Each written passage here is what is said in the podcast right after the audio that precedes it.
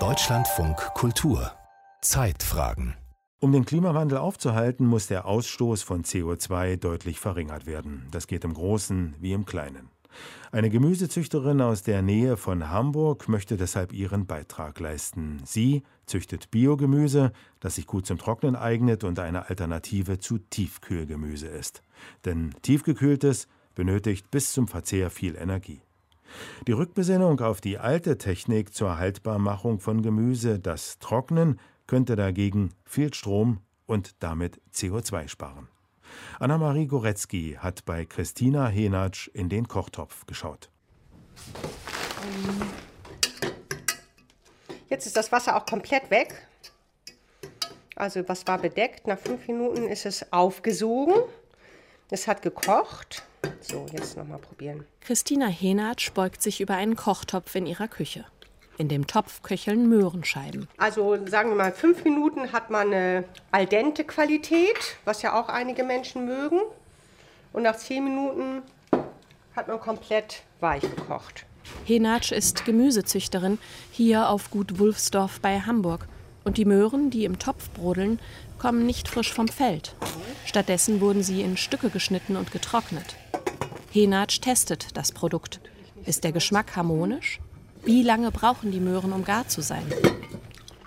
Schmeckt schon ganz anders. Bisschen Salz dran, bisschen Butter dran, dann kommt der Geschmack natürlich besser raus. Gut schmecken soll es. Aber vor allem geht es der Agraringenieurin ums Energiesparen und damit letztendlich ums Klima, wie sie draußen in ihrem Blumengarten erzählt. Sie möchte bei den Verbraucherinnen und Verbrauchern langfristig tiefgefrorenes Gemüse durch Trockengemüse ersetzen. Also die Tiefkühltruhen mit minus 20, die die ganze Zeit laufen, und das können ja in Großküchen riesige Mengen sein. Stattdessen hat man einen Sack in der Speisekammer stehen, der ist leicht, man hat kein Gewicht hochzuheben und es ist genauso convenient, genauso schnell. Die ersten Tests liefen mit Möhren, Pastinaken, Petersilienwurzel, Lauch, rote Beete. Samenfeste, also vermehrungsfähige Sorten in Demeter-Qualität, die ein spezialisierter Großbetrieb, die Völpel GmbH, in der Nähe von Ingolstadt getrocknet hat. Das Trocknen von Obst und Gemüse, auch Dörren genannt, ist eine alte Kulturtechnik, der Christina Henatsch in Zeiten des Klimawandels zu neuem Ansehen verhelfen will. Dörrobst, das ist ja noch bekannt. Bei Gemüse ist es nicht mehr bekannt. Es war eine alte Art der Lagerung und auch der Konservierung. Und es ist in Vergessenheit geraten. Das ist ein unglaublich schonendes, werterhaltenes Verfahren, sowohl geschmacklich als auch energetisch. Und jetzt wollen wir sehen, dass wir das auch wirklich direkt an die Menschen bringen. Also für die schnelle Küche, für Großküchen, die ergänzen müssen, aber auch für Menschen, die keine Zeit zum Kochen haben. Großküchen und Caterer testen das Trockengemüse derzeit. So auch die Mensa der Freien Waldorfschule Berlin-Mitte, die die Sterneköchin Bettina Zehner leitet. Die Qualität der getrockneten Gemüse war sehr hochwertig. Also wir haben erstmal getestet, mit dem Mund, mit der Nase, ganz sensorisch. Pastinaken, Petersilienwurzel, Karotte in Rot und in Normal und dann noch rote Beete. Und das ist ja eigentlich ein Gemüse, das es sowieso gibt. Das ist in frischer Form im Winter als äh, Lagergemüse auch in Samenfest mittlerweile in Berlin über den Großhandel oder direkt über unsere Bauern zur Verfügung hat. Die Mensa kocht überwiegend saisonal, also je nach Jahreszeit mit frisch verfügbarem Gemüse. Bettina Zehner würde sich daher für ihre Schulküche eher andere Gemüsesorten als Trockenware wünschen. Tomaten, Paprika, Bohnen. In anderen Mensa-Betrieben wird deutlich mehr Tiefkühlkost verwendet als hier. Und da könnte das Trockengemüse sehr wohl eine Rolle beim Einsparen von CO2 spielen, meint die Ökotrophologin Dr. Melanie Speck. Sie forscht am Wuppertal-Institut, einem internationalen Think Tank für Nachhaltigkeitsforschung, zu nachhaltigem Produzieren und Konsumieren. Sie nimmt in ihrer Analyse an, dass für die Anlieferung, Säuberung, die Zerkleinerung und dann, je nachdem, entweder für das Frosten oder Trocknen des Gemüses gleich viel Energie aufgewendet werden muss.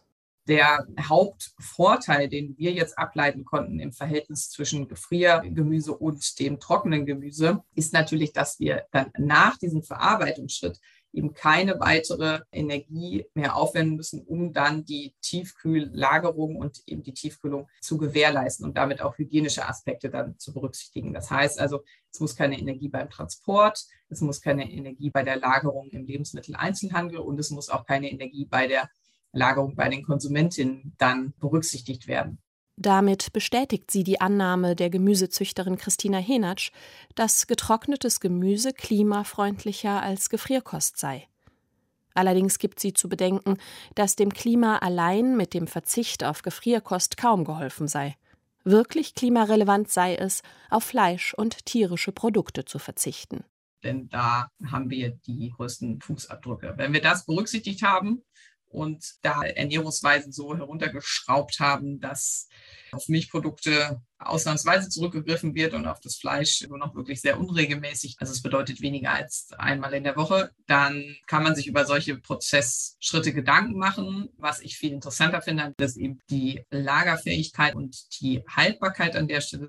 Die Ökobilanz in Zahlen wollen Christina Henatsch und ihre Mitstreiter der Verein Forschungsring sowie die Real Food Foundation noch von einer unabhängigen Wissenschaftlerin berechnen lassen. Ideen für den Einsatz von getrocknetem Gemüse haben sie viele, zum Beispiel in gemahlener Form als Basis für Babybreis. Außerdem eignet sich das Gemüse, da ihm 90 Prozent seiner Feuchtigkeit entzogen wurden, für Rucksack- und Campingreisen. Es ist leicht, lässt sich lange lagern und ist schnell zubereitet. Die Sterneköchin Bettina Zehner und ihre Kollegen haben auch schon umfangreich mit dem Gemüse experimentiert. Wir machen so eine Gemüse- und Brühenpaste, um einen Fond zu ersetzen. Und die machen wir normal aus frischem Gemüse. Und da haben wir jetzt einen Teil von diesem getrockneten Gemüse mit rein. Und das ist ein schöner Booster. Also das hat uns auch gut gefallen. Was man auch machen kann, die so kurz zu zercrunchen, nicht einzuweichen und unter Linsensalat zu geben. Auch haben wir Pastinage über einen ähm, Vanillequark drüber gestreut, vermischt mit Schokolade kam auch sehr gut. Jetzt feilen Christina Henatsch und ihre Mitstreiter am Markennamen und an der Verpackung für ihr Trockengemüse, damit es im Frühjahr klimabewussten Großküchen und Endverbrauchern zur Verfügung steht.